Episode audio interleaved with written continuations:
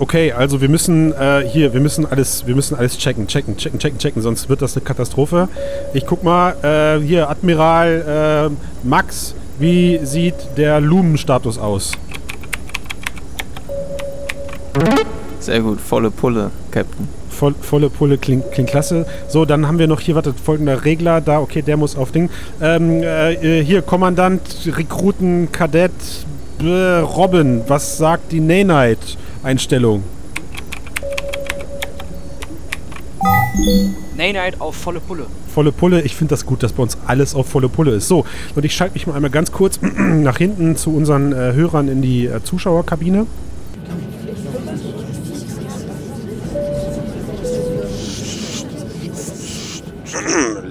Ladies und Gentlemen, herzlich willkommen auf der wunderbaren Reise des U-Boot Unreal 5 Deep Dive. Ich wollte Sie nur darüber informieren, wir gehen in wenigen Sekunden auf Tauchkurs. Alle Personen, die dieses Thema nicht interessiert, mögen sich bitte die Ohren zuhalten oder das U-Boot jetzt verlassen. Vielen Dank. Äh, Snacks gibt's an der Bar für 18 Euro das Stück. Alle Leute mit Steady-Abo bekommen übrigens 5% Rabatt. Und vergessen Sie nicht unsere Angebote im Duty-Free-Shop. Vielen Dank, angenehme Reise, bis dann. So, hier schnell, alles klar, Hebel. Ja, jawohl. Ja, ja, okay. Nay-Night, volle Pulle. Ja, okay, alles klar, eine Regel. Und jetzt Deep Dive, Unreal 5 Deep Dive, auf geht's. Los geht's. Festhalten.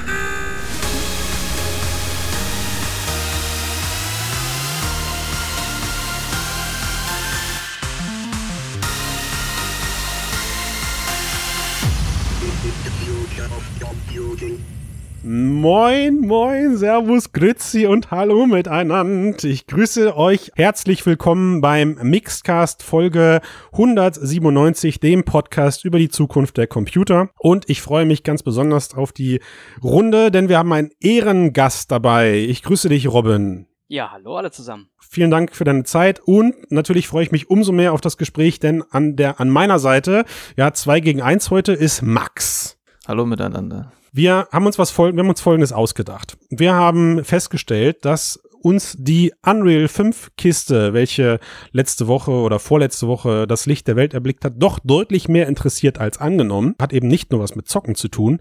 Und deswegen haben wir für euch keine Kosten und Mühen gescheut und haben uns mit ähm, Robin zusammengetan. Robin wird sich gleich noch vorstellen. Ich will aber kurz vorweg eine Warnung aussprechen. Dieser Podcast wird nicht leicht verdaulich. Das wird also genau wie im fantastischen Intro angekündigt, ein absoluter Unreal 5 Deep Dive. Wir werden versuchen, so gut es geht, Rücksicht auf euch zu nehmen, aber für Schäden kommen wir nicht auf. Also, ich weiß nicht, bin ich nicht gegen versichert, Max. Wie weißt, weißt du, ob da irgendwie mixt, ist der Matthias gegen, gegen Podcast-Schäden versichert? Weiß ich nicht genau, müsste ich mal unseren Makler kontaktieren. Wahrscheinlich nicht, ne? Ja, gut. So, und deswegen keine Rücksicht auf Verluste. Unreal 5 Deep Dive Cast beginnt jetzt und ich beginne mit, eigentlich mit dem hätte ich schon vor acht Minuten beginnen sollen, mit der Vorstellung unseres Ehrengasts. Robin, vielen Dank, dass du Zeit hast. Ja, ich habe zu danken, dass ich hier sein darf. Stell dich doch mal kurz vor. Wer bist du und was machst du? Okay, ähm, ich bin jetzt seit knapp drei Jahren Trainer für äh, den Umgang mit der Unreal Engine, auch anderen Game Engines, äh, Unity und CryEngine zum Beispiel. Aber ich bin ja seit drei Jahren eigentlich nur noch äh, groß mit der Unreal Engine unterwegs, selber Entwickler seit vielen Jahren äh, im Echtzeitbereich, sowohl ähm, Virtual Reality wie auch normal flat am PC, so ganz ohne XR. Ähm, ja, das, das ist so mein, mein, mein Ding, Game Engines. Ähm, Im Alltag habe ich damit zu tun, äh, Geschäftskunden aus allen Herren Ländern beizubringen, wie man denn mit der Unreal Engine 4 aktuell noch arbeitet, ähm, wie man dort beispielsweise ja, XR-Anwendungen erstellt, so äh, Virtual Reality oder Augmented Reality-Anwendungen. Ähm, das kann aber auch eine ganz normale Mobile-Anwendung auf dem Smartphone sein, auf dem Tablet sein. Mhm. Ähm, wie gesagt, die meisten aus dem Geschäftskundenbereich B2B, ähm, Automotive, Architektur oder Film und Medien. Wenn den Leuten gefällt, was du hier heute sagst, dann könnte man dich theoretisch auch im Nachgang buchen. Äh, wir haben das letztes Jahr im Dezember auch mal getan und ja, was soll ich sagen, war, also bist ein netter Kerl. Auf jeden Fall bist, bist ein netter Kerl. Freut mich. Spaß, Spaß beiseite. Also äh, ich, du bist immer sehr bescheiden. Also ich weiß natürlich auch aus meinem Umfeld äh, schon, du bist auf jeden Fall einer der der Top der Top Trainer in Deutschland. Du hast gerade im Vorgespräch gesagt, das ist nicht schwer bei der Anzahl an Trainern, die es gibt. Also alle Leute, die da gerade mitmachen in dem Bereich, sind sind gut. Aber an der Stelle eben keine falsche Bescheidenheit. Ähm, du weißt, wovon du redest und deswegen freue ich mich sehr, dass du hier bist. Du bist seit Jahren eh, ich glaube, du bist auch passionierter Gamer, das sind wir wahrscheinlich alle, ne? Absolut. Jeden Tag, von morgens bis abends. Du hast äh, auch eine kleine VR-Firmengründung hinter dir und hast dich jetzt aber dann eben entschieden, volle Kanne auf VR, äh, volle Kanne auf die Trainergeschichte im Unreal-Bereich umzuschwenken. Finde ich super. Max, möchtest du dich auch noch vorstellen eigentlich? Das haben wir irgendwie noch nie gemacht, ne? Ja, nee. Irgendwie, nee. Nee, ich möchte ich nicht. Ich könnte mich jetzt noch vorstellen, aber dann ist der Cast auch zu Ende. Das ist ja, ja doof. Ja. Ja, äh, bevor wir jetzt hier so den direkten Deep Dive äh, ein, also eigentlich sind wir ja schon tief drin jetzt, aber das ist so eine Frage, die ich mir gestellt habe.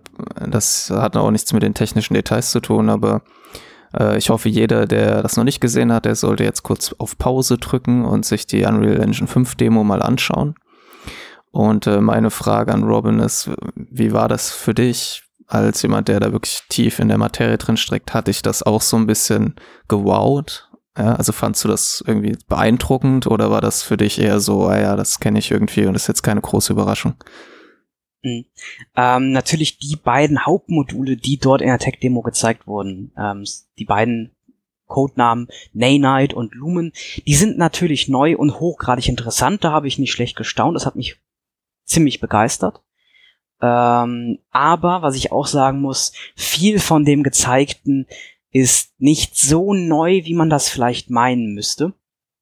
Denn ähm, was zum Beispiel gezeigt wurde, ist das neue Physiksystem der Engine, das neue ähm, Partikeleffekte, Special Effect System ähm, der Engine und ähm, viele, viele weitere Module, die nicht jetzt auf einen Schlag mit der Unreal Engine 5 äh, reinkommen, sondern die schon in den letzten Jahren peu à peu modulweise dazugekommen sind. Also beispielsweise ist jetzt gerade Production Ready geworden das äh, Niagara Partikeleffekte-System, das das alte Cascade Partikeleffekte-System ersetzt.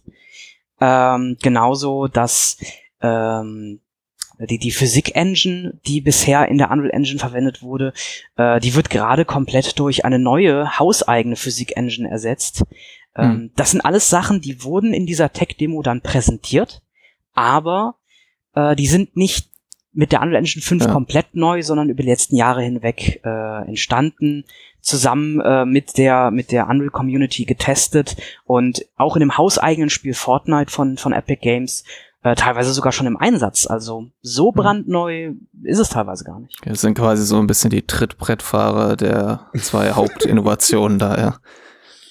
Genau werden einfach mitgenommen. Ja, aber aus, aus der, aus der eigentlichen Perspektive, du hast gerade gesagt, Nanite und Lumen, die zwei, äh, zumindest marketingtechnisch gesehen, die beiden tragenden Namen dieser Engine momentan, waren dann auch für dich, trotz deiner, trotz deines engen Kontakts zu Unreal, den du seit Jahren ja pflegst, äh, eine positive Überraschung. Wahrscheinlich hast du in vielen Bereichen davon schon, schon was mitbekommen. Aber wie, wie wirkt das jetzt für dich als, als Gamer, was du da siehst? Also ist das für dich sowas, wo du, wo du noch Gefühle bei entwickelst oder ist das für dich eine Selbstverständlichkeit? Also technologischen Fortschritt gibt's natürlich immer. Ähm, zusammen mit einer neuen Konsolengeneration, also jetzt PS5 und Xbox Series X, ähm, war es an der Zeit mal wieder für einen großen Schritt, der gegangen werden muss. Und der Kommentar beschert uns äh, ganz viel Hater-Kommentare von der PC-Fraktion, die ja schon längst auf der Next Game, Next Generation zocken. Ja, aber das, da ist eben das Problem. Denn ähm, die Spieleentwickler, die richten sich in ihren Möglichkeiten und ihrer Software immer nach dem, wo am meisten, ja leider, ähm, Absatz möglich ist. Und das ist nun mal Spiele-Konsole. Das heißt also, der PC wird immer limitiert sein auf die aktuelle Konsolengeneration. Natürlich kann der PC mehr, das ist, das ist ohne Frage. Der kostet ja auch mehr. Ähm, aber die technischen Möglichkeiten in den Spielen werden begrenzt durch die Konsolengeneration. Und wenn jetzt eine neue Konsolengeneration wie die PS5 kommt, ähm, dann kann entsprechend auch der PC endlich mal wieder sein volles Potenzial entfalten, hm. nur um dann in den nächsten Jahren wieder langsam ausgebremst zu werden, bis dann eine neue Konsolengeneration fällt. Max, ey, ich bin so froh, dass er das sagt, ne, und nicht wir dafür die Todesdrohung bekommen. Ich glaube, äh, da müssen wir keine Angst haben, oder? ja, unsere Hörerinnen und Hörer sind da doch selber wahrscheinlich so informiert, dass sie das richtig einschätzen. Auf jeden, auf jeden Fall. So, jetzt ist er, jetzt ist er aber da. Ne? Also sie hat einen Namen bekommen. Sie heißt Unreal 5 Engine und ähm, du hast es gerade schon gesagt, Robin, und im Vorgespräch hattest du es auch schon erwähnt. Das Ganze ist aus deiner Perspektive ein schleichender Prozess gewesen, aber wir, wir wollen jetzt hier über diesen, diesen riesengroßen Impact quatschen. Und allem voran geht natürlich so ein bisschen dieses Gefühl, okay, also Engines erscheinen ja ständig neu. Meinetwegen in kleinen, in kleinen Stufen. Dann gibt's immer mal wieder einen, Sprung von Unreal 2 auf Unreal 3, von 3 auf 4.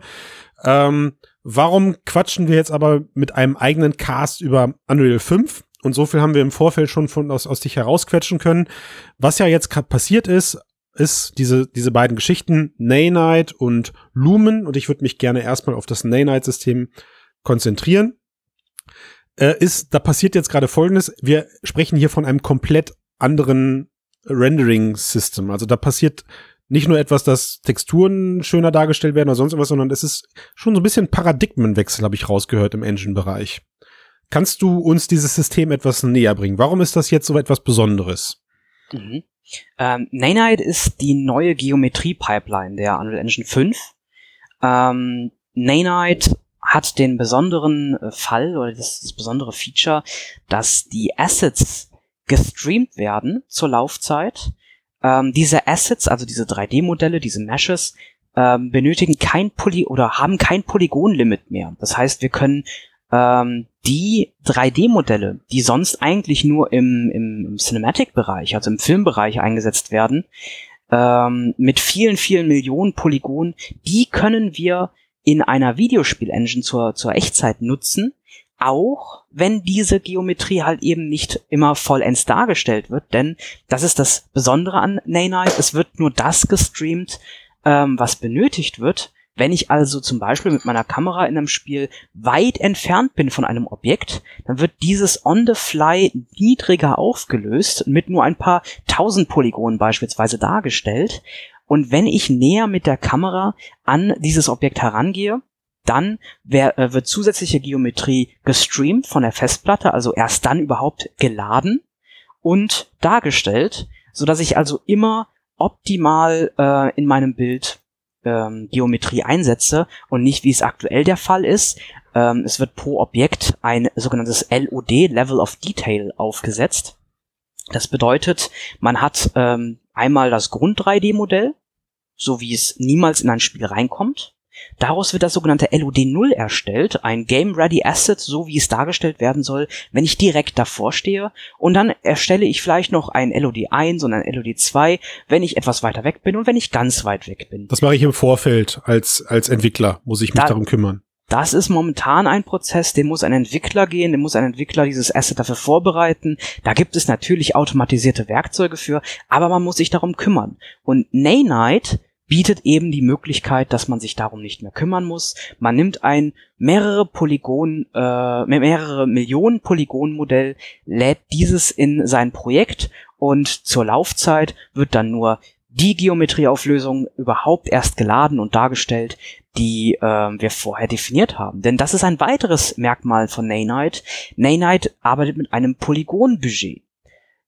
Als Entwickler kann man also sagen, okay, ich weiß, die PS5 auf 60 FPS in Full HD schafft diese Anzahl an Dreiecken äh, pro, pro Bild halt darzustellen. Maximal und, auf dem Bildschirm, in meiner Kameraperspektive sozusagen. Ganz genau. Mhm. Und ich kann vorher definieren, wir haben dieses Limit und dann probiert Nanite niemals über dieses Limit drüber zu gehen, so dass wir immer ein, ein perfektes Spielerlebnis äh, haben. Mhm. Für Entwickler bedeutet das, wir müssen uns, oder als Entwickler muss man sich nicht mehr darum kümmern, ähm, immer aufzupassen, eine Szene so zu arrangieren, dass man eben nicht über so ein Polygonlimit drüber kommt, sondern das Ganze passiert halt eben in der Geometrie-Pipeline der Engine.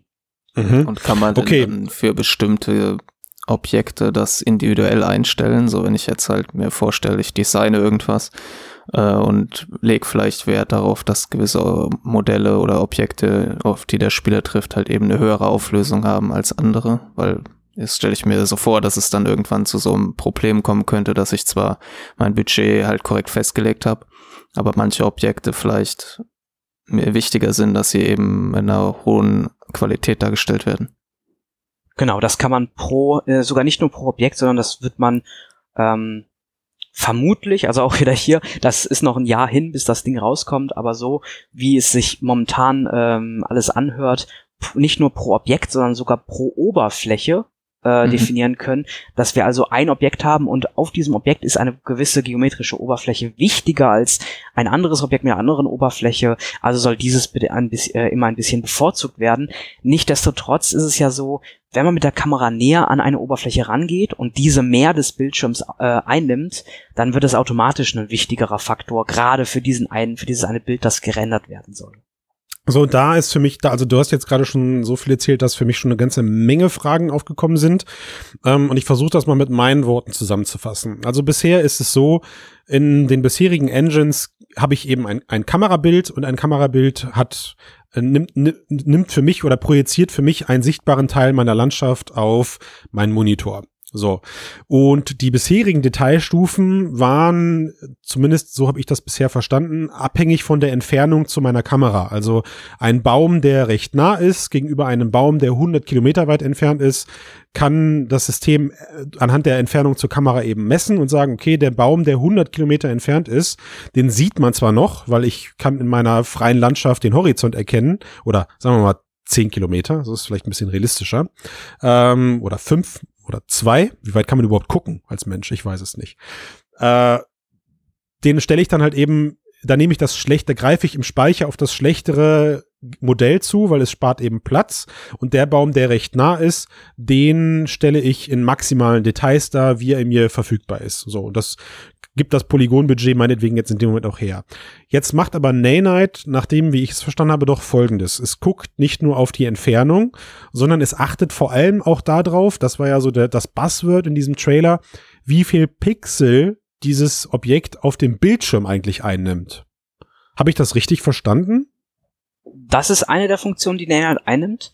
Aber um gerade noch auf dein Beispiel, das du genannt hast, äh, zurückzukommen, ähm, es ist zwar so, dass dieser Baum, den du genannt hast, auf zwei Kilometer Entfernung äh, eine niedrigere Auflösung hat wie der Baum direkt vor mir, aber diese Abstufung passiert nur sehr grob. Es gibt vielleicht drei, vier Abstufungsmodelle. Hm. Ähm, wenn ich also jetzt mit der Kamera oder in dieser, in dieser Welt näher an den Baum rangehe, dann werde ich irgendwann merken, oh, von ein Bild auf das nächste, das 3D-Modell hat sich geändert. Das ist ein sogenanntes LOD-Plopping. Aber ich dachte, das wird schon interpoliert irgendwie zwischen den eigenen LOD-Stufen. Jetzt schon.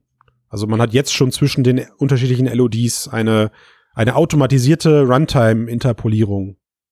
Dass ich eben nicht dieses Plopping habe. Oder vertue ich mich da? Da gibt es Möglichkeiten, das mit, mit so einem Verwaschungseffekt ähm, ein bisschen weniger äh, sichtbar zu machen, mhm. aber so ein komplettes, ich nenne es mal Morphing mhm. zwischen zwei Zuständen, das wäre mir nicht. neu.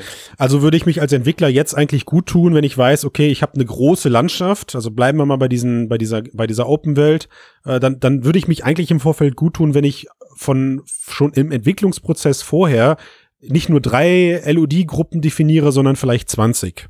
Damit es eben nicht zu diesen harten Umbrüchen kommt.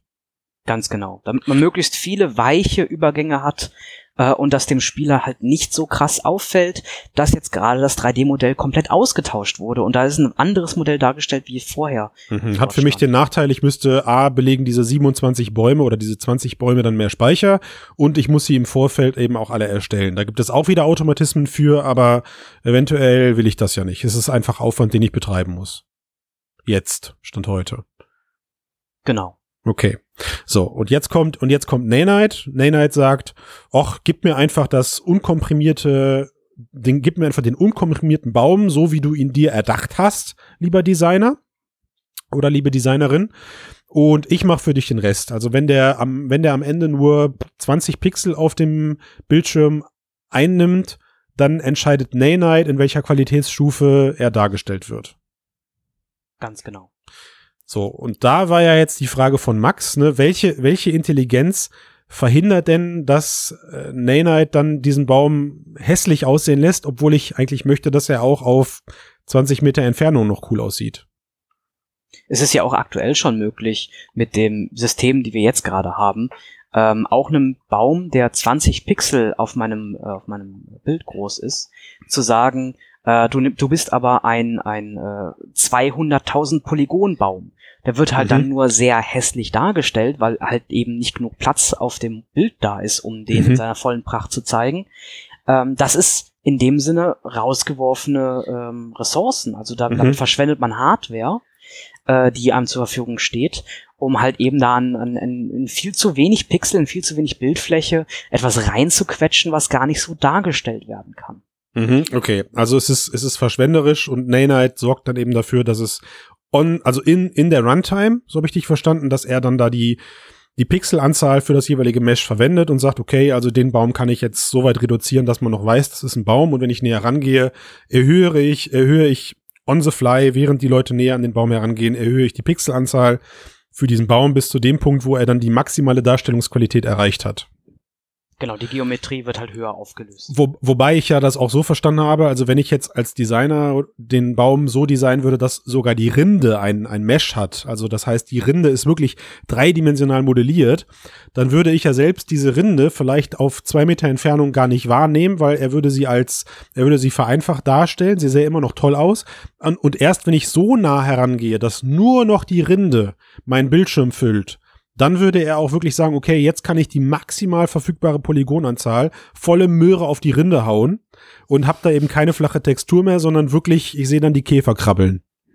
Genau, das ist der Hintergrundgedanke zu dem Ganzen. Vor allem, was, was dabei auch noch schön ist, ist eine weitere Funktion von Nanite und das ist Per Triangle Occlusion. Denn wenn du so nah an dieser Baumrinde dran bist, dass du, ich sag jetzt mal, einzelne Baumfasern in dieser Baumrinde wahrnimmst, dann siehst du folglich ja den Rest vom Baum nicht mehr. Mhm. Also kannst du auch dein komplettes Polygonbudget auf dieses Objekt, was deinen kompletten Bildschirm ausfüllt, mhm. ähm, draufsetzen und oben, was das Blattwerk oder unten die Wurzeln angeht, die können komplett ignoriert werden. Die brauchen gar nicht geladen werden, yes. weil gerade ist 100% Aufmerksamkeit auf dieser Baumrinde. Und so wie ich das verstanden habe, ist das doch eigentlich mit so die, eigentlich die, die fetteste Magie und die fetteste Änderung überhaupt seit Jahren in dem Bereich Game Engine Entwicklung, weil um mal bei dem Bereich, um, um mal bei dem Bereich Landschaft zu bleiben. Wir haben das ja jetzt gerade so metaphermäßig aufgebaut. Ähm, und du korrigierst mich bitte, Robin, wenn ich falsch liege. Ich versuche nur unseren Hörerinnen und Hörern ein, ein kleineres, ein, ein klares Bild zu verschaffen. Ich stehe auf einem, auf einem Berg und ich gucke eben über eine Landschaft und ich sehe meinetwegen drei Bäume und Berge und vielleicht noch ein paar Ziegen. Dann war es in der bisherigen Engine eben so, dass all diese Objekte auch tatsächlich in den Speicher geladen werden mussten. Und obwohl ich das, obwohl ich jeden Baum und, und jede Ziege und auch die Berge meinetwegen nur von einer Seite betrachten kann, also ich sehe maximal 180 Grad dieser Objekte, werden sie komplett in den Speicher geschoben. Also auch die hinteren Bereiche, die ich nicht sehe, belasten gerade in dem Moment mein Polygonbudget. Richtig? Prinzipiell ja. Und Prinzipiell schon, okay. Genau, das, ja. das heißt, irgendwas an meiner Aussage ist falsch, aber ich finde, du hast das politisch sehr, sehr gut gelöst, mich nicht äh, bloßzustellen. Und das gleiche gilt für jeden Stein, ja, also alles wird quasi komplett in den Speicher geladen, unab natürlich klar, natürlich in der jeweiligen Lot-Gruppe.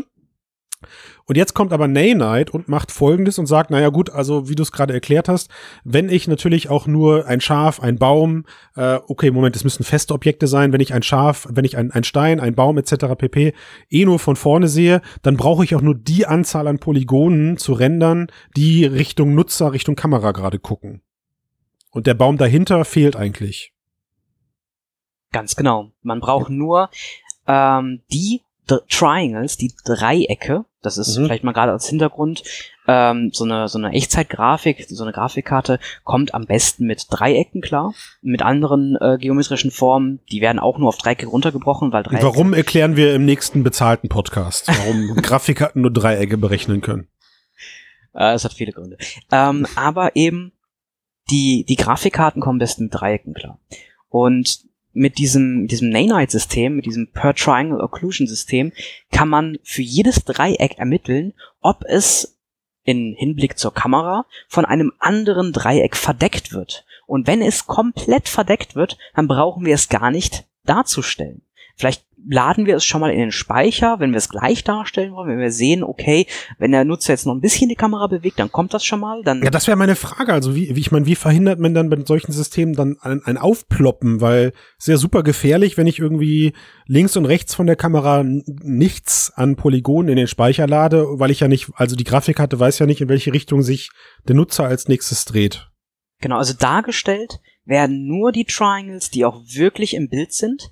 In den Speicher geladen werden aber schon mal die nächsten paar 10, 20 Triangles, die danach kommen würden, sodass auch mhm. wenn, der, wenn, die Kamera sich dreht, die schon mal im Speicher geladen sind. Okay, Was aber hier eben revolutionär ist, ist, dass nicht ein ganzes 3D-Modell ähm, so eine Occlu äh, Occlusion durchführt, also so wie wir es gerade haben, wäre, mhm. wir haben beispielsweise, wir haben äh, eine Wand, Bleibt mal ruhig bei, bleibt mal ruhig bei eurem im Vorfeld getätigten Beispiel mit dem Schreibtischstuhl und dem Schreibtisch. Das fand ich sehr schön, diese okay. Szene. Also wenn du die noch mal kurz beschreibst. Mhm. Also stellt euch vor, wir haben einen, einen Schreibtisch, der ist unten komplett zu und wir haben einen Bürostuhl.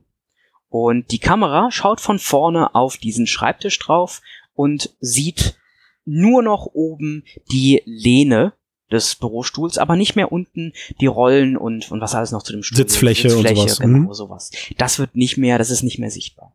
Mit den bisherigen Möglichkeiten ist es so, dass sobald nur ein einziges Dreieck von diesem Stuhl sichtbar ist, das heißt, die Lehne ist sichtbar. Der, dann wird der ganze Stuhl dargestellt. In den Speicher geladen auch. In den Speicher geladen und sogar dargestellt. Denn der mhm. Stuhl wird dargestellt und dann wird quasi auf dem Bildschirm nochmal über den Stuhl einfach auf dem Bild drüber gemalt, drüber gezeichnet, der, äh, der Schreibtisch.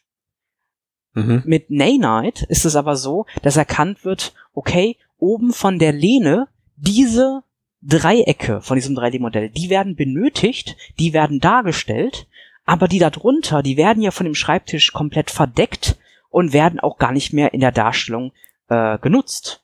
Ja, und ist es denn auch so, dass die traditionell die Rückseite des äh, Stuhls auch dargestellt wird, auch wenn ich sie nicht sehe und jetzt halt eben nicht mehr? Ganz genau, die Rückseite des Stuhls, die Rückseite des Schreibtisches, ähm, die wird, die wird traditionell im alten Verfahren trotzdem dargestellt, auch wenn ich sie als, als Kamera in, meinem, in meiner äh, Echtzeitumgebung gar nicht sehen kann.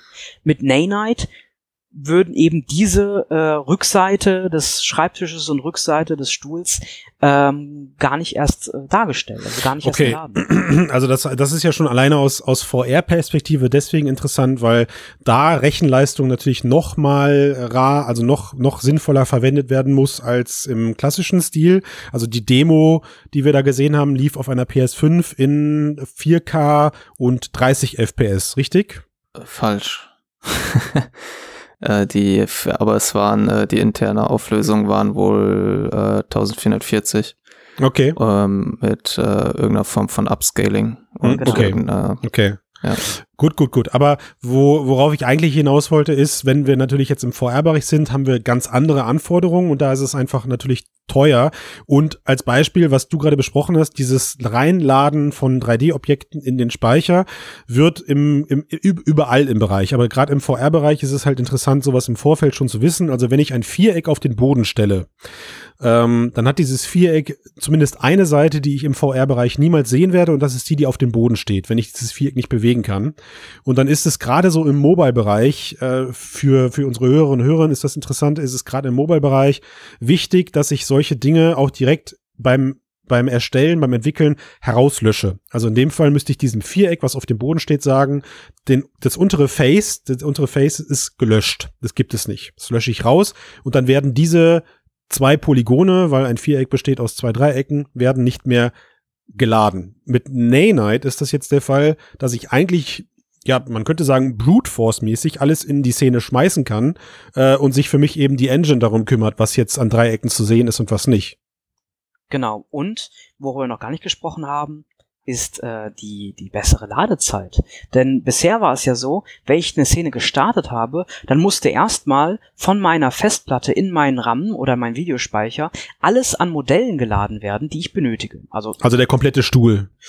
Ziehe ich mir erstmal, genau, ziehe ich mir erstmal den kompletten Stuhl, den Schreibtisch und alles, was zu meiner Umgebung dazugehört, ziehe ich mir rüber und dann kann ich es darstellen. Mhm. Jetzt mit dem neuen System kann ich die Szene direkt laden und dann ad hoc feststellen, okay, ich brauche die, die und die Flächen und laden nur diese Teile von der Platte äh, in meinen Speicher. Mhm. Das heißt also, Ladezeiten werden deutlich besser werden in Zukunft mit diesem System.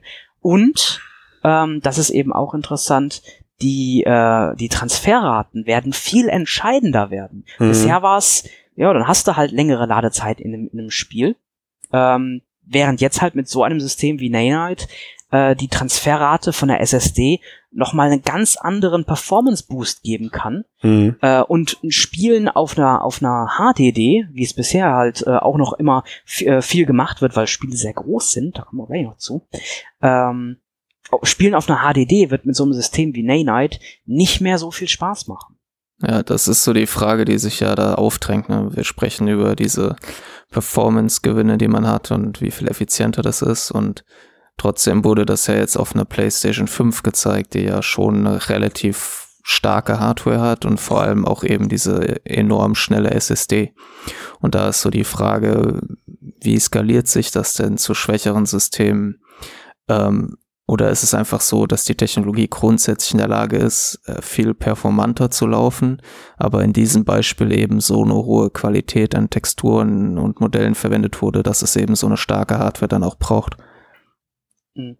Also Nanite oder insgesamt die alle, alle neueren Module, die äh, Epic Games da in der Unreal Engine in den letzten Jahren äh, neu entwickelt hat, wo ja auch Nanite und Lumen dazu gehört, sind alle mit einem gleichen Hintergrundgedanken entwickelt wurden. Das ist Skalierbarkeit. Ähm, so ein System wie Nanite oder auch Lumen oder auch diese ganzen anderen äh, interessanten neuen Module, die da, die da äh, jetzt eingesetzt werden, sind alle skalierbar von Mobile bis hin zu absolutem High-End Desktop-PC. Also es läuft auch auf einer Switch und auf einer Quest. Ganz genau. Mhm. Nur, dass ich dann halt ein anderes Polygonbudget zur Verfügung habe und ich zwar mit Sicherheit davon profitieren kann, dass Nanite meine meine, meine, meine Polygone besser durch den Grafikspeicher schiebt, aber es kann natürlich insofern keine Wunder vollbringen, das Polygonbudget aufzuheben. Genau. Also es, es wird einfach nur die vorhandene Hardware wird effizienter genutzt, die vorhandenen mhm. Ressourcen werden sinnvoller eingesetzt. Okay. Ähm, man kann natürlich die, die Grafikleistung von, mhm. von einer Switch oder von einer Quest jetzt nicht erhöhen, nur halt mhm. halt sinnvoller einsetzen. Heißt aber, wo ich jetzt, keine Ahnung, also bei einer Quest habe ich einen maximalen Polygon-Count von 150.000? Ja, um den Dreh, um den ja, Dreh. Genau. Okay. Also ich kann maximal 150 Polygone gleichzeitig rendern, ähm, was im Vergleich zu den, wie viel Polygons waren es in der PlayStation-Lösung, in der, in der PlayStation-Demo? 200 Millionen oder so. Äh, 20 Millionen. 20 ah, okay. Millionen, so, ne? Also, dass er das mal gehört hat, wir haben das im Vorfeld, äh, Robin war so freundlich, das für uns auszurechnen. Also, wenn wir die, die reine Brute Force Rechenleistung in Teraflops messen, bräuchte ich 18 Quests, um auf die Rechenleistung einer PS5 zu kommen. Finde ich gar nicht so viel, aber egal. das ist ein anderes Thema. Heißt aber, ich kann halt mit diesen 150.000 Polygonen, die ich jetzt auf der Quest verwenden kann, äh, die halt eben dafür draufgehen, dass, wie wir es gerade anhand des, des Schreibtischs genommen haben, der, der komplette Schreibtisch, der komplette Stuhl muss in den Quest-Speicher geladen werden, während es halt übermorgen nur noch mit Nanite die Lehne, der, die Vorderseite des Schreibtischs und das, was halt eben gerade sonst noch so von dem User her gesehen wird. Ergo, irgendwo wird natürlich da auch wieder dann Performance frei die ich dann für andere Dinge und eine schönere Darstellung verwenden kann. Also das heißt, Max, deine Frage war ja, ist Nanite komplett zu allen Systemen kompatibel. Und eine sehr wichtige Information von Robin war gerade, ja, ist sie. Also wir werden, wenn Unreal 5 rauskommt, sie auf Quest, Switch und PS5 sehen. Genau, also die offizielle Aussage von Epic Games ist, dass ähm, das erste Spiel, das auf die Unreal Engine 5 gepor äh, geportet wird und diese unterstützt, wird das hauseigene Spiel Fortnite sein. Und Fortnite wird weiterhin die neuen äh, Plattformen unterstützen, die schon angekündigt sind oder die auf denen es aktuell läuft. Das heißt also PC, Android, das die Quest läuft auf Android, deswegen sage ich hier nochmal ganz genau. Äh, iOS, die Switch, die PS4, die PS5, die Xbox One, die Xbox Series X, macOS, also alle Plattformen, auf denen ähm, Fortnite läuft, die werden auch mit Nanite und Co. unterstützt werden. Folglich, wenn Android unterstützt wird, wird auch die Quest von Nanite profitieren. Okay, heißt natürlich jetzt darf bei jedem nicht das Bild im Kopf entstehen, okay, das, was wir in dem, wie heißt die Demo überhaupt? Lumen into the Nanite, Nanite into the Lumen? Ich, ich weiß es nicht. also, das, was wir in der Demo gesehen haben, läuft jetzt übermorgen auch auf der Quest und auf der Switch. Das ist natürlich nicht der Fall, außer wir würden Epic Games einfach mal darum bitten, uns die Szene auf 150.000 Polygone runter zu reduzieren. Dann wüssten wir Bescheid, wie es auf der, wie es auf der Quest aussieht, was ja theoretisch, ne, wenn wir dich beim Wort nehmen, Robin, eigentlich für sie ja nur äh, ein kurzes Rädchen in der Polygonverfügbarkeit in Nanite wäre. Also nach also. allen Informationen, die mir gerade zur Verfügung stehen, wäre das möglich, die Szene, die wir gerade haben, diese, mhm. ähm, diese Tech-Demo, äh, mhm. äh, auf einer Switch durchzuführen, nur wird dann halt alles entsprechend niedriger aufgelöst sein, schlechter aussehen, aber diese Szene ist laut allen Aussagen, die mir, zu, die mir, die mir gerade zur Verfügung stehen, so auf einer Switch lauffähig. Ich bin, ich bin gespannt, wenn dieses Video released wird und alle Leute nochmal vom Stuhl kippen. Ja, das ist, oder es sieht dann aus wie Zelda. Ja, dann, dann lasst das erstmal auf einer Switch laufen und dann schaut, wie das aussieht, bevor ihr vom Stuhl fallt. Weil äh, natürlich mit, mit 20 Millionen Polygonen kann man schon unglaublich viel darstellen. Worüber wir auch noch gar nicht gesprochen haben, sind die ganzen Beleuchtungseffekte, Audio und diese ganzen an, anderen ja. Physikgeschichten, die da alle noch mhm. ablaufen, ich hätte, die natürlich nicht von Nanite profitieren. Ja, ich hätte noch mal eine Frage, ähm, wenn man sich jetzt überlegt, okay, es ist ja kein Zufall, dass sie diese, also das hat auch natürlich was mit der Beleuchtung zu tun, also darüber sprechen wir ja sicher nicht, sicherlich nochmal, äh, dass sie diese Demo halt gezeigt haben und nicht einfach irgendwie ein paar Screenshots oder sowas, sondern wirklich zeigen, hey, ich bewege mich durch die Welt, es ist Echtzeit. Und da gibt es ja auch diese Nahaufnahme von diesem ganz am Anfang aus diesem Aspe aus diesem kleinen Stück Höhle, wo man diese ganzen Steine sieht. Uh, und dann am Ende läuft sie ja dann raus und man sieht, dass es sich quasi in der Entfernung auch ausbreitet. Und wir haben ja auch schon über dieses Level of Detail gesprochen und so weiter. Meine Frage wäre jetzt so, ist es so, ist es so, dass das quasi vor allem im Detailgrad in der Nähe und in der Ferne profitiert? Wenn, wenn ihr versteht, was ich meine. Weil so eine Darstellung, wie man sie jetzt sieht, wenn sie einfach da so rumläuft, das sieht zwar sehr gut aus, aber das hätte man vielleicht auch mit anderer Technik schon so umsetzen können oder zumindest mhm. ansatzweise so. Mhm. Aber wenn man wirklich nah an Gegenstände rangeht oder was ich glaube, bei, gerade bei Open-World-Spielen natürlich noch viel wirksamer sein wird, ist eben, dass die äh, Darstellung der Entfernung halt besser ist, dass ich nicht so ein LOD-Plopping mehr habe, und mir fallen noch lauter Beispiele an, von denen ich nicht weiß, ob sie stimmen, aber ich hau sie jetzt mal raus. Ja, ich stelle mir das so vor, dass zum Beispiel dieses klassische Problem, wie weit ich mein Gras render, dass das damit vielleicht auch sich irgendwie ein bisschen äh, verändern lässt.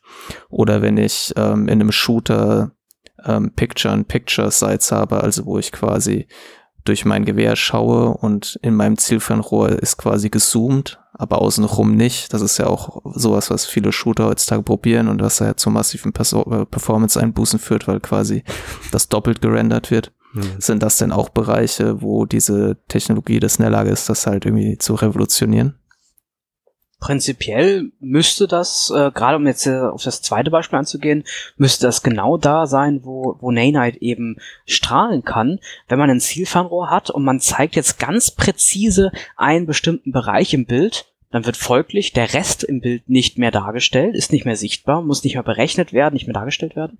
Und dieser Bereich, wo man gerade mit dem Zielfernrohr hin äh, zeigt, dort äh, kann volle geometrische äh, Auflösung dargestellt werden ähm, soweit wie das Polygonbudget das halt hergibt.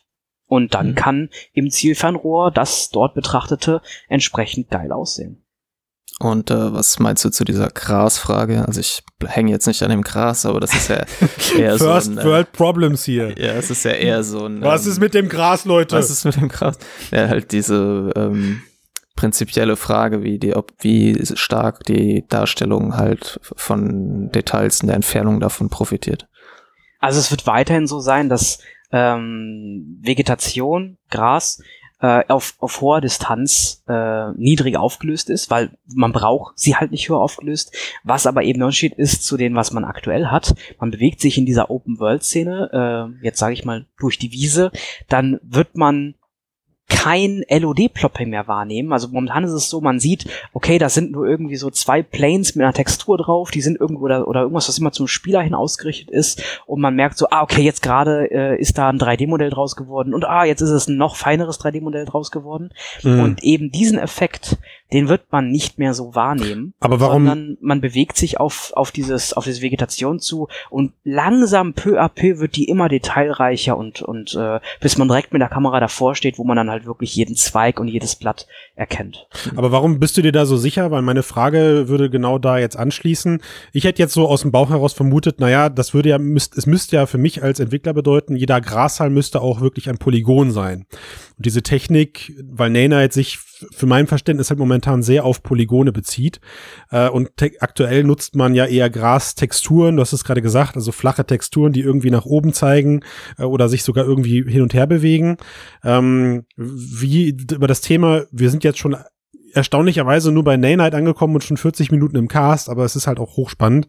Wie, wie verhält sich denn jetzt sowas dann? Also ist Naynite auch für Texture Streaming verantwortlich? Weil bisher haben wir nur über Dreiecke gesprochen, aber die Dreiecke selbst haben ja noch keine Farbinformation. Die kommt ja dann erst durch die Textur. Und ich frage mich gerade, wenn ich nur einen Teil von dem Stuhl lade, aber der Stuhl besitzt eine ganze Textur, also Texturen sind ja nach wie vor viereckig gemalt, wo landet die denn dann teilweise? Genau, und dafür gibt es schon ein Modul, das es jetzt in der Unreal Engine 4 seit einem halben Jahr, dreiviertel Jahr zur Verfügung gibt. Das nennt sich Virtual Textures, bei denen quasi die Texturen nur in den Bereichen gestreamt geladen werden, in denen sie auch notwendig sind und man kann damit auf einer Oberfläche mehrere Detailstufen eines Materials oder einer Textur darstellen und auch immer nur so viel Speicher benötigen, wie denn wirklich diese Fläche ja wie, wie groß diese Fläche ist. Und um auf das ähm, mit dem mit der mit dem Plane und Grashalm zurückzukommen, da sehe ich einfach, dass in Zukunft ähm, Spieleentwickler anders arbeiten werden. Da, da wird es einen Umbruch in den Workflows geben. In Zukunft wird es halt eben nicht mehr solche äh, Blätter als 2D-Textur äh, so häufig geben. Polygongras! Da oh wird oh mein dann, Gott! Da wird dann wahrscheinlich, also so wie ich es mir jetzt gerade ausmalen würde, jeder Grashalm, jedes Blatt ein, ein, ein oder aus mehreren eigenen Polygonen bestehen. Äh, das heißt also AD ähm, viele Alpha-Texturen mit, mit, mit, Gras und, und Wisst ihr, wisst ihr, was mir gerade mal so auffällt? Also wir versuchen an einer anderen Stelle der Welt versuchen wir das Klima zu retten. Und auf der anderen Seite schmeißen wir einfach Polygone aufs Gras. Was ist da los? Äh, was ist da los? Die, die, die ganze Rechenleistung, die dafür benötigt wird, um für Max das Gras nicht mehr aufploppen zu lassen. Was da, das, das kann ich nicht vertreten. Das ändert, das geht gerade in eine Richtung, die ich nicht gutheißen mag. Okay. Also, ja, dann wir, äh, lasst das doch mal von einer anderen Perspektive beleuchten, wenn ihr versteht, worauf oh, ich hinaus oh, oh, ich, ich wollte ich wollte das gleiche, weil ich wollte sagen, jetzt haben wir über Dreiecke gesprochen, wir haben über Texturen gesprochen, über Virtual Texturing, was mitkommt. Äh, wir haben äh, gehört, äh, vielen Dank dafür, Robin, dass das ganze Zeug auch auf Switch, ähm, Quest und Co. laufen wird. Da kommen wir vielleicht später nochmal zu. Aber ähm, ja, Max, sorry, also perfekte, perfekte Überleitung, die ich jetzt leider irgendwie mit meinem Monolog kaputt gemacht habe. Neben Nanite gab es ja noch ein, eine große andere Ankündigung und die heißt Lumen. Und jeder, der sich auch nur ansatzweise ein bisschen mit pff, wahrscheinlich Latein, oder, beschäftigt hat, weiß, dass Lumen, äh, ich kenn's vom Beamer her. So, also Lumen hat was mit Licht zu tun, richtig? Ja. Ich bin Profi. Da machst du mir nix vor. Da sage ich hier. So, ja, Cast zu Ende schlecht. gespielt. Ja. Ja, ihr könnt übernehmen, ist kein Problem jetzt. Ich bin fertig.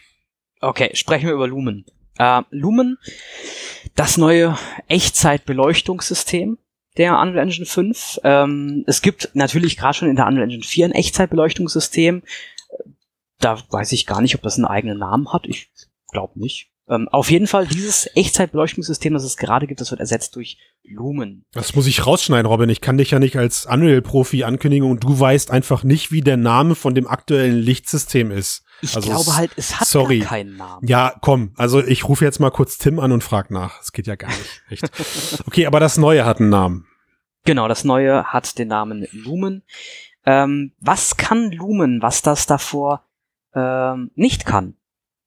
Lumen kann dynamische globale, globale Beleuchtung durchführen. Also dynamische globale Beleuchtung oder Global Illumination in Englisch ähm, bedeutet, dass eine Lichtquelle, wenn diese auf, wenn dieses Licht auf eine Oberfläche trifft, ähm, nicht dort auf dieser Oberfläche verendet, sondern einen Teil seiner Energie auf dieser Oberfläche, die sie getroffen hat, dalässt und auch einen Teil der Energie, die Farbinformation mitnimmt und einen Light Bounce durchführt. Das bedeutet, das Licht trifft eine Oberfläche und prallt von dieser ab, bis sie halt die nächste Oberfläche trifft, dort prallt sie wieder ab und so ähm, kann quasi so ein virtuelles Licht einen kompletten Raum mit Licht fluten, wie wir es in der echten Welt kennen. Ich meine, wenn man jetzt hier äh, in seinem Büro sitzt und man hat auch nur eine große Lichtquelle, die Sonne, dann reicht diese eine Lichtquelle und, und der Lichtschein durch die Fenster, um trotzdem den gesamten Raum mit Licht zu füllen. Das wäre nicht möglich,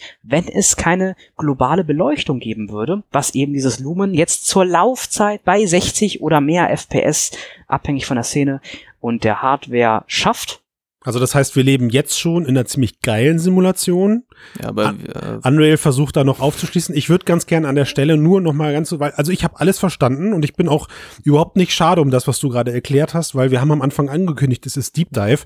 Aber um es noch mal an einem sehr einfachen Beispiel festzumachen, äh, wenn wenn ihr euch vorstellt, ihr habt eine weiße Fläche und legt auf diese weiße Fläche eine rote Kugel, dann ist es in der Realität oder in, in unserer Simulation bleiben wir mal dabei. Nein, in der Realität ist es so, dass diese rote Farbe sich auch auf diesem auf dieser weißen Fläche verteilen wird. Richtig? Das ist so die grobe Genau. Umschreibung. Ne? Also das Licht trifft äh, auf die rote Kugel und wird abgestrahlt und nimmt die, die nimmt die, die, die rote Farbe sozusagen, nimmt es mit, die rote Information und strahlt sie ab auf die weiße Fläche. Und das ist ähm, bisher im Vorfeld berechenbar gewesen und jetzt Lumen macht genau diesen Prozess zur Laufzeit. Genau, denn was bisher eingesetzt wurde, ist äh, sogenanntes Light Baking. Bei Light Baking wird genau dieser Prozess, der gerade beschrieben ähm, wurde, durchgeführt, nur halt als Vorberechnung und dann werden die Ergebnisse davon in Bilddateien, in Texturen gespeichert, die einfach nur auf die Oberfläche draufgelegt wird. Man kann auch mehrere Lichtsituationen speichern, also beispielsweise mal einmal die Szene bei, bei Tag und einmal bei Nacht. Sowas in der Form ist möglich, aber flüssige, dynamische Übergänge zwischen mehreren Lichtsituationen sind damit nicht möglich gewesen. Was aktuell geht, äh, ohne das Ganze, sind dann halt sehr einfache Beleuchtungseffekte, aber diese Global Illumination geht dann dabei verloren. Mit Lumen können wir eine Szene komplett beleuchten mit globaler Beleuchtung, das Ganze zur Laufzeit, ohne vorher irgendwas vorberechnen und in, in Texturen speichern zu müssen, sondern alles, zur Laufzeit. Das Ganze ist in der Form revolutionär, weil, wenn wir uns zurückerinnern, das gibt's schon seit zwei Jahren, Realtime Raytracing, alle sprechen drüber. Ähm, Realtime Raytracing macht genau das Gleiche. Strahlen schießen zur Laufzeit und dann Informationen zu diesen Strahlen einsammeln. Ah, okay, wir können damit Beleuchtung, wir können damit auch globale Beleuchtung, also Global Illumination durchführen, viele andere coole Effekte. Ähm, was hier das Besondere an diesem Lumen ist, das funktioniert auch ohne dedizierte Raytracing-Hardware, beispielsweise auf einem sehr starken Smartphone, auf einer Nintendo Switch, auf einem iOS-Gerät. Ähm, und durch zusätzliche dedizierte Raytracing-Hardware kann das Ganze sogar noch schneller oder noch hochwertiger werden. Also das ganze System ist auch so aufgesetzt, es geht auch ohne dedizierte Raytracing-Hardware, aber wenn man diese hat, dann kann es noch besser werden. Lumen ist außerdem, so wie auch alles, wie bereits gesagt, was sonst gerade von Epic Games kommt, skalierbar von Mobile bis High-End-System. Und Lumen bietet eben Support für diese Feinschatten dieser Mhm. Nanite-Geometrie, denn das ist auch etwas, was bis dahin nicht möglich gewesen wäre, mit so vielen Polygonen ein zur Echtzeit berechntes Licht und daraus resultierende Schatten durchzuführen, wäre mit so viel Polygonen überhaupt nicht äh, in, einer Frame, in einem Framerate möglich gewesen, wie es in einem Videospiel dann benötigt wird. Und Lumen kann für diese sehr hoch aufgelöste Nanite-Geometrie auch noch diese feinen Schatten berechnen. Okay, also ich muss dich mal an der Stelle unterbrechen. Ich merke, wie du schon anfängst zu sabbern. denn Man hört das durchs, man hört das durchs Mikro. Jetzt versuch mir doch immer mal ganz kurz zu verdeutlichen. Lumen funktioniert auf jedem Gerät. Okay. Äh, Lichtstrahlen werden durch den Raum geschossen. Okay, soweit komme ich auch noch. Wenn wir jetzt aber über Skalierung sprechen, was muss ich denn dann erwarten, wie Lumen sich auf einer schlechten Hardware auswirkt, wenn das, was wir in dem Video gesehen haben, sozusagen das Maximum ist? Also werden dann auf einer Switch die Strahlen gröber berechnet bis zu einer gewissen Entfernung oder sind sie einfach dicker oder was, was unterscheidet äh, Low-End-Lumen zu High-End-Lumen? Genau, High-End-Lumen es werden sehr, sehr viele Strahlen dann entsprechend ähm, dort virtualisiert und eingesammelt. Sehr feine Schatten sind möglich, äh, sehr viele Light Bounces dieser globalen Beleuchtung. Auf Low End. Was ist ein Light halt Bounce? Ein Light Bounce heißt, wie oft der Strahl wovon abprallt. Genau, dieses mhm. Auf, äh, Abprallen von einer Oberfläche äh, des, äh, vom Licht aus. Auf Low End hat man eventuell, wenn man ganz krass runtergeht, überhaupt keine globale Beleuchtung mehr, also dieses Light, diese Light Bounces können, können komplett Okay, Moment, entfallen. also Lumen funktioniert auf einer Switch, wenn ich es ausschalte, das ist ja doof. Abhängig von der Szene, da kommt es wieder drauf an, was wir eben für, für Polygonbudgets festgelegt haben, was sonst noch alles da, dargestellt werden soll. Mhm. Ähm, ich, da kann ich auch direkt mal vorgreifen, gehe auch nicht davon aus, dass äh, Lumen exklusiv in der Unreal Engine eingesetzt wird, sondern es wird weiterhin die Möglichkeit geben, mit Lightmaps und statischer Geometrie zu arbeiten, also das Ganze vorzuberechnen, denn es wäre Blödsinn, äh, auch gerade gerade zum Optimieren äh, von Systemen, die diese Möglichkeit wegzunehmen. Also das wird weiterhin möglich sein, Lightmaps vorzuberechnen, aber ich sag jetzt mal, in einem Pro äh, komplett prozeduralen Spiel wie einem Minecraft, wo jeder Block veränderbar ist, da kann man nichts vorberechnen. Da kann man keine, keine Beleuchtung vorberechnen. Und gerade in solchen, in solchen Szenarien, auch auf einer Switch und Co., äh, kann Lumen da halt äh, globale Beleuchtung durchführen, vielleicht aber nur mit einem Light Bounce, vielleicht wenn es gut läuft mit zwei Light Bounces, abhängig von der Geometrie von der Szene. Mhm. Aber man sollte sich nichts vormachen, das was da in der Tech Demo zu sehen war, das wird erstmal so auf einem auf einem Mobile Device nicht laufen. Ich hoffe, das ist allen Hörerinnen und Hörern klar. Das äh, sollte an dieser Stelle auf jeden Fall nochmal erwähnt werden. Aber es ist schon spannend zu hören, wie sich solche wie sich solche Sachen verändern. Ähm, einen sehr interessanten Punkt, den du gerade erwähnt hast, ist eben, und darauf sollten wir, glaube ich, auch noch mal ganz kurz eingehen, was ändert sich für, für entwickelnde Agenturen, was ändert, ändert sich für Spieleentwickler. Das ist ja auch in der, in dem Demo-Video oder in diesem Video von, von Unreal selber schon gefallen. Sie haben ja sehr auf diese Designerschiene also geblickt. Ja, sie haben gesagt, hey, lieber, liebe, liebe ZBrush äh, ihr könnt eure Meshs einfach brute force da reinschmeißen. Also egal wie hoch Polygon, wie viele Polygon ihr benutzt, wir kümmern uns darum. Also es scheint sehr, ja, es ist sehr, sehr orientiert in, in diese ganze optische Schiene. So. Das ist aber natürlich nur die halbe Wahrheit. Jetzt hast, hast du gerade schon gesagt, mobile Systeme würden auch in Zukunft noch davon profitieren, dass ich mir die Mühe mache, im Vorfeld meine Szenen schon zu optimieren. Habe ich das richtig verstanden? Genau, das wird weiterhin, gerade im, im, im Mobile-Bereich, wo wir halt nicht die dickste, stärkste Grafikkarte oder sogar vielleicht mehrere Grafikkarten haben, ähm, gerade im, im Low-End-Bereich, im Mobile-Bereich, wird man weiterhin Game-Ready optimieren.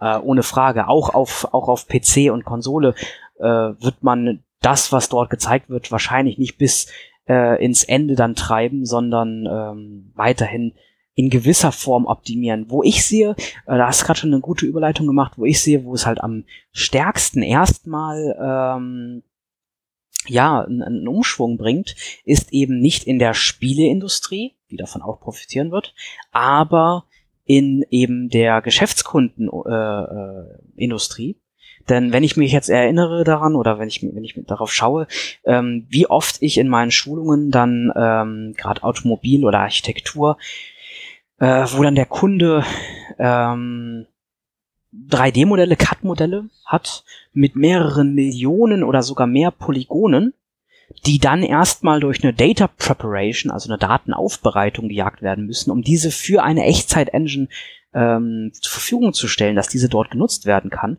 Das ist so ein Prozess, der könnte mit Nanite entfallen. Zusätzlich sowas wie ein Lightmap Unwrap, also Unwrap, wie man gerade erklärt. Man nimmt eine 3D-Geometrie und probiert sie so auseinander zu falten, dass man ein Bild darauf legen kann. Ein Bild ist ja zweidimensional, 3D-Geometrie ist dreidimensional, das ist ein Problem, deswegen muss man diese abstrahieren auf eine 2D-Oberfläche. Also ein Würfel, der ausgeklappt sechs, sechs Seiten hat, ist wie so ein, wie so ein, wie so ein Papierwürfel, den ich danach zusammenfalte. Das ist ein Unwrap, wenn man so möchte. Ganz genau.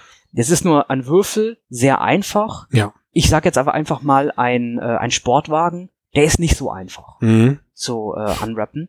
Und diesen Prozess, der eben sehr lange und auch viel manuelle Arbeit benötigt, Mhm.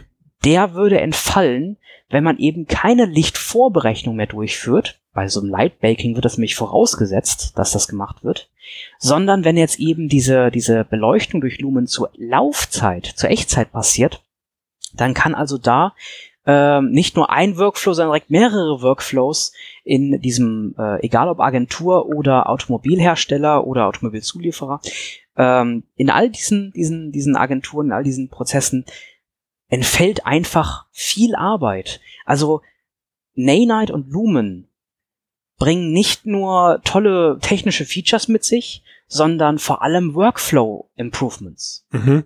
Heißt das, also was man ja oft so in der Vergangenheit auch aus der Spielebranche gehört hat, ist mit, mit der steigenden grafischen Leistung, mit dem steigenden, ja, man könnte auch sagen, Anspruch der, der Spielergemeinschaft ist einfach auch das Entwickeln solcher Spiele um ein Vielfaches teurer geworden und nur noch große Studios können sich wirklich high-polished AAA-Titel leisten. Ist das jetzt so, dass, dass du würdest sagen, da, da fällt ein großer Part von, von weg? Genau, denn Spielestudios oder die, die Grafiker und Designer in Spielestudios müssen sich dann mit einem System wie Nanite weniger Gedanken um das Aufbereiten ihrer Assets machen und können mehr das machen, was sie wirklich machen wollen, designen und, und geile, geile Grafiken erzeugen und ähm, geben mehr an die Engine ab, die halt eben das Ganze verarbeiten muss. Hm. Das heißt also, ähm, Spielestudios können mit solchen Systemen schneller und somit effizienter arbeiten und äh, größere Spiele bauen oder die Spiele, die sie bauen, eben schneller entwickeln. Und gerade bei kleinen Spielestudios ist ja äh, nicht so ein großes Budget vorhanden. Da ist, äh, da ist das ein Segen, wenn man eben nicht vorher seine, seine, äh, seine Game Assets optimieren muss, sondern wenn die Engine das für einen erledigen kann. Hm. Das spiegelt sich auch in dem neuen Lizenzmodell wieder, dass die, dass die Unreal Engine zusammen mit, mit der Unreal Engine 5 Demo angekündigt hat. Es war bisher ja schon so, 5% vom Bruttoumsatz eines Videospiels muss an Epic Games dann abgetreten werden. Jetzt mit der Unreal Engine 5 Ankündigung ist es so, äh, oder hat es sich so geändert, dass das erst ab eine Million US-Dollar Umsatz ähm, äh, in Kraft tritt, was mal Hand aufs Herz Also bei den meisten Indie-Entwicklern und ich sage jetzt mal ganz bewusst bei den, bei eigentlich allen VR-Entwicklern nie überhaupt äh, passieren wird, dass man Ja. so viel Geld mit so einem Spiel äh, verdient. Wäre Beat Saber mit Unreal gemacht, müssten die wahrscheinlich als, als der obere 1% Kohle abdrücken. Aber ja, also gebe ich dir recht, musste ich natürlich gerade auch sofort dran denken.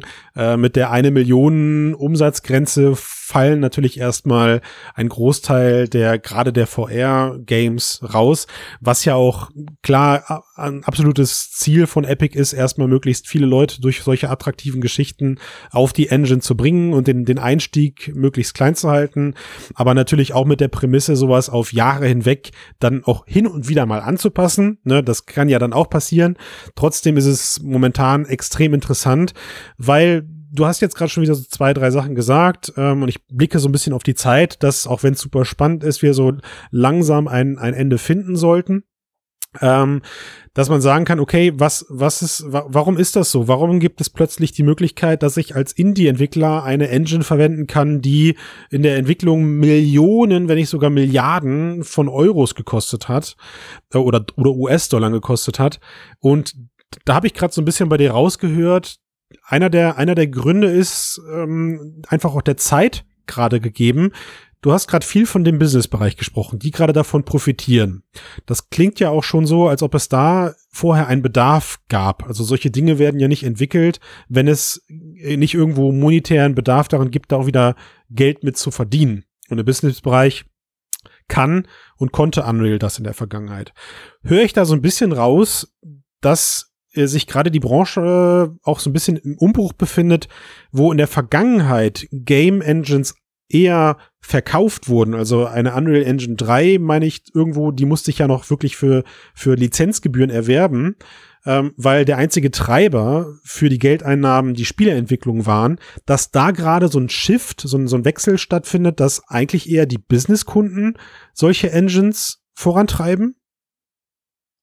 Das ist prinzipiell äh, erstmal die, ein richtiger Gedanke die richtige Weg, denn ähm, es wird immer mehr eine Engine as a Service ähm, und womit ein Epic Games beispielsweise an, an Unreal Geld verdient, ist klar die Royalties.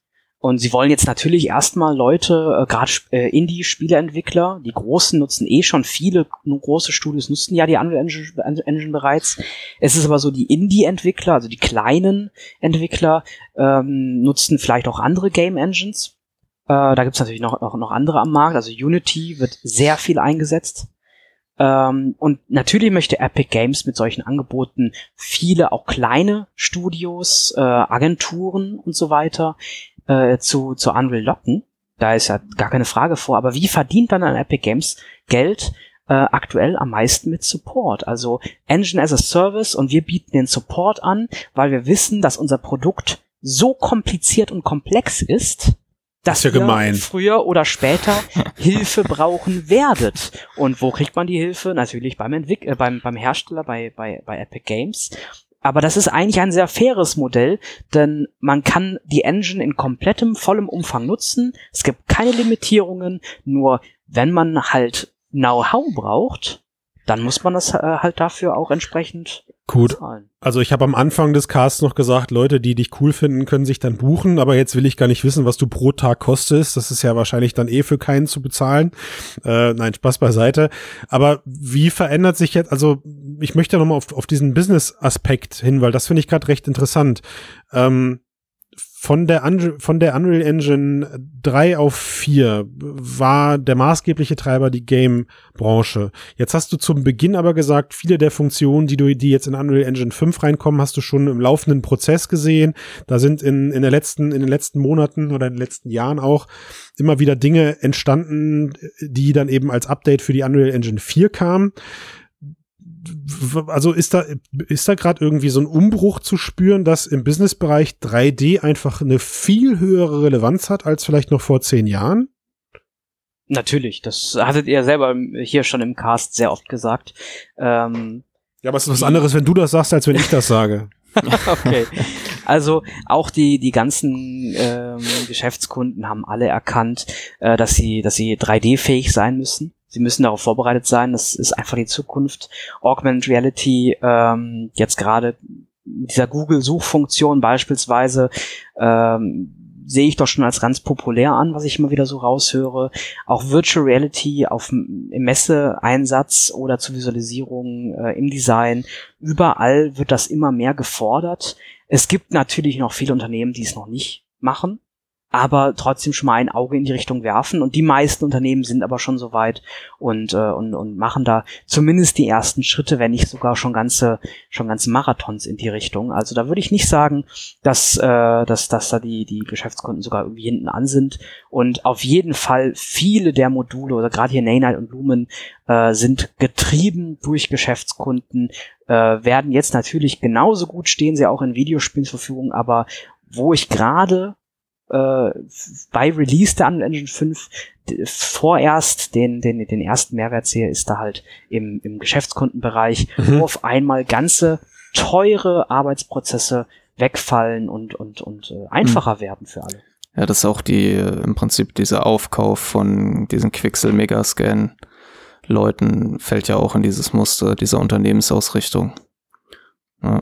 Also Unreal, das gab es ja schon eine ganze Weile auch für Unreal, aber mittlerweile haben die die ja irgendwie aufgekauft, soweit ich das mitbekommen habe. Ne? Mhm. Genau, das ist im November passiert. Da haben sie dann das schwedische Unternehmen Quixel, das halt eben sich darauf spezialisiert hat, solche fotogrammetrisch erfassten, ähm, also echte Objekte, die gescannt werden, Assets zu, zu erstellen. Mhm. Die wurden halt aufgekauft von, von Epic Games und das passt perfekt mit in dieses Muster rein äh, mit Naynite und Co., dass man halt mehr High-End, äh, äh, High-Quality Assets in so ein Videospiel oder eben auch in eine, in eine äh, B2B-Geschichte packt. Und was da halt das Interessante ist, es ist VR und AR kompatibel. Das heißt also, auch die, die, die nächsten Jahre an Virtual Reality wird davon profitieren, dass diese Module jetzt zur Verfügung stehen. Hm, also ich habe, glaube ich, noch, noch, ich hätte noch tausende Fragen an dich. Also ne, allem voran, jetzt bin ich nicht mehr so richtig auf dem Laufen, was die letzten Jahre E3, Demo, Video-Zeug und am Ende tatsächliche Spiele angeht, aber trotzdem versuche ich die Frage mal zu stellen, wie wahrscheinlich ist das jetzt, dass das, was wir in dem Demo-Video gesehen haben, auch tatsächlich der, der Zukunft an, an Gaming entspricht? Also ist das, ist das ein Hirngespinst oder nur für AAA Studios möglich oder hältst du das für, für dank dieser Technologien auch für realistisch?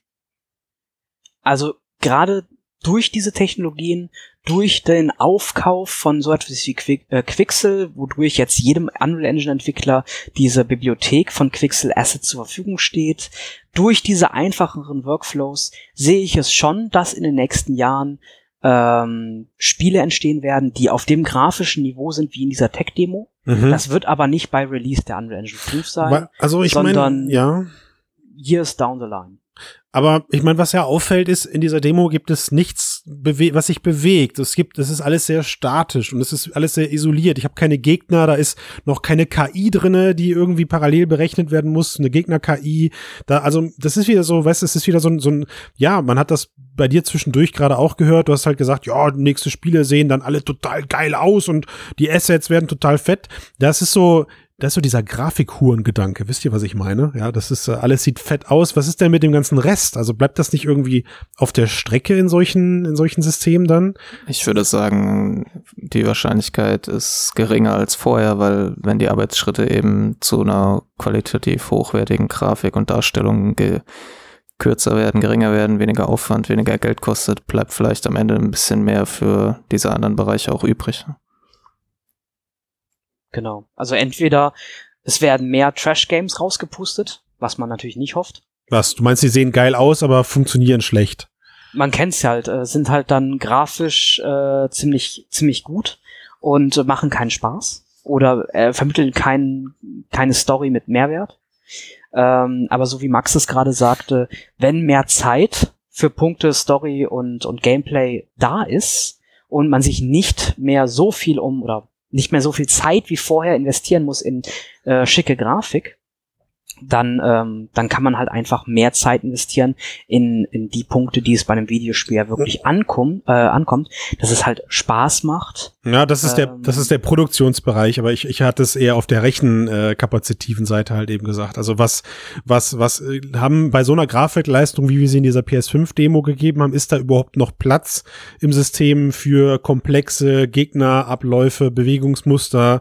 Was ist mit bewegbaren Objekten, die in dieser Szene überhaupt nicht nicht drinne waren äh, oder nahezu nicht. Ne? Es war alles statisch äh, zum Großteil.